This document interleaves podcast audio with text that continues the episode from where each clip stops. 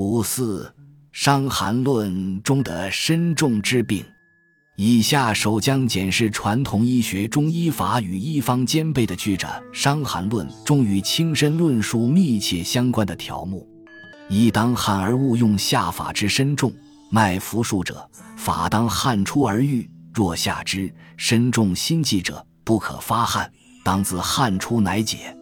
所以然者，齿中脉微，此理虚，需表里实，今夜自和，便自汗出愈。第一类是在应当发汗时却误用泻下之法所造成的身重。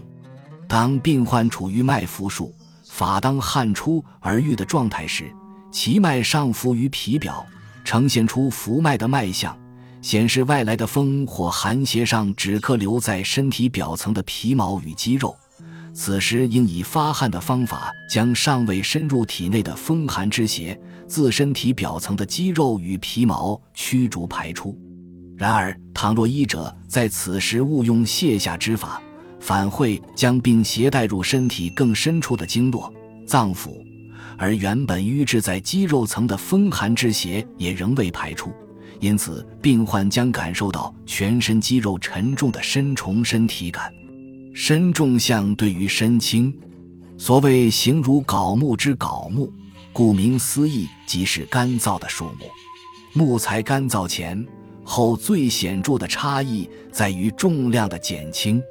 以传统中药为例，重三钱的生姜经过曝晒干燥成为干姜后，便仅于一钱的重量。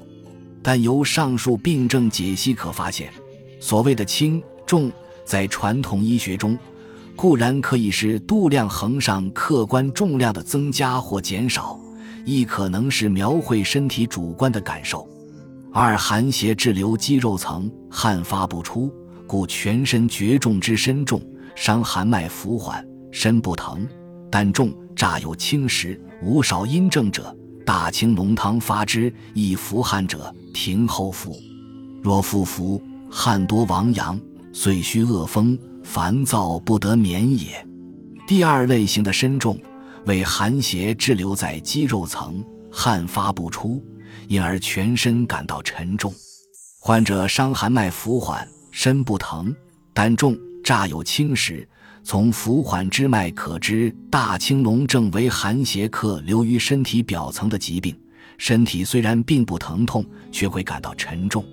然则风寒之邪会随天候的温度、衣着的保暖度、胃肠的空虚饱足程度而变化，故病况有时会随之略的缓解，身重之感也就会随之减轻。三热聚腹中，以致热困于体之身重，阳明病，脉迟，虽汗出不恶寒者，其身必重，短气腹满而喘，有潮热者，此外欲解，可攻里也。手足煞然汗出者，此大便已硬也。大承气汤主之。除了寒邪，热邪也可能造成身重的身体感。当热邪汇聚在患者腹中，并循着经脉由身居在内的脏腑向外影响输布足阳明胃经的巡航场域，患者将因此感到热困体内的身重。似水寒之气外攻于表的四肢沉重。少阴病，二三日不已，至四五日腹痛，小便不利，四肢沉重疼痛，自下利者，此为有水气。其人或咳，或小便不利，或下利，或呕者，真五汤主之。第四类型的身重，则为少阴病患者体内的水寒之气向外倾攻至肌表，造成四肢沉重的身体感。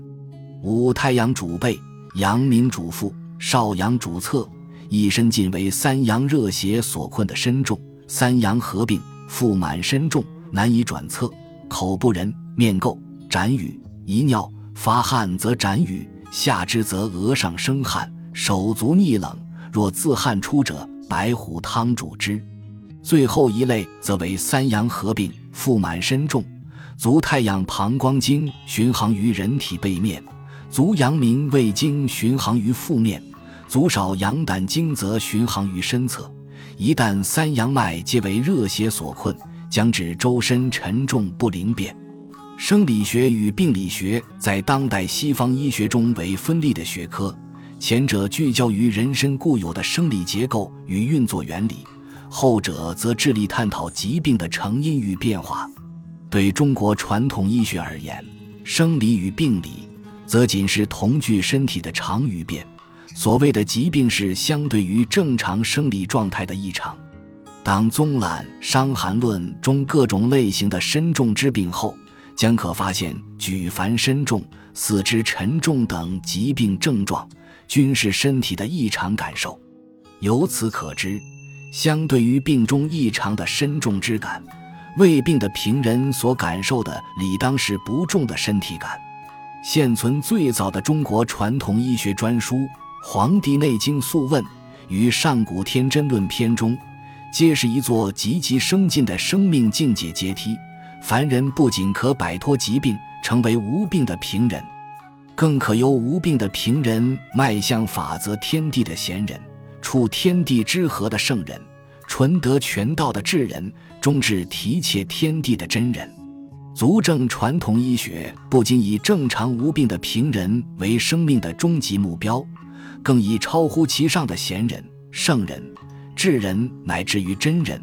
作为所欲致力提升并真治的身心典范，然则这些超乎平人之上的贤人、圣人、智人、真人所体现的究竟是怎样的身体感？